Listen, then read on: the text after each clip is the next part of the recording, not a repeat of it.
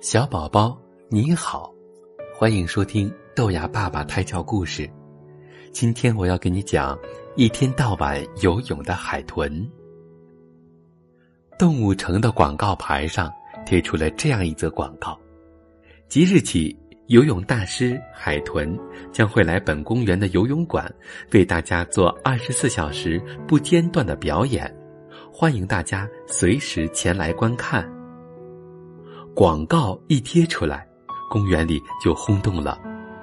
海豚到公园里来，这是多么不容易的事儿啊！不过大家都很怀疑，海豚真的能二十四小时不间断的做游泳表演吗？瞧，海豚的表演多精神呀！它会顶球、跳圈、跳高，还会做很多好看的动作。小兔子被他的表演迷住了，他带着吃的用的住到了公园的宾馆里，只要一有机会，他就要看海豚的表演。小兔子奇怪极了，海豚总是在池子里一刻不停的游来游去，根本就停不下来。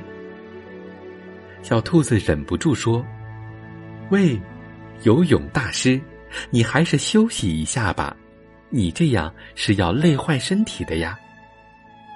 谢谢你，我一点儿都不累。海豚回答说：“我睡觉的时候啊，大脑的一个半球处于睡眠状态，另一个半球处于工作状态，这样隔十几分钟再调换一次。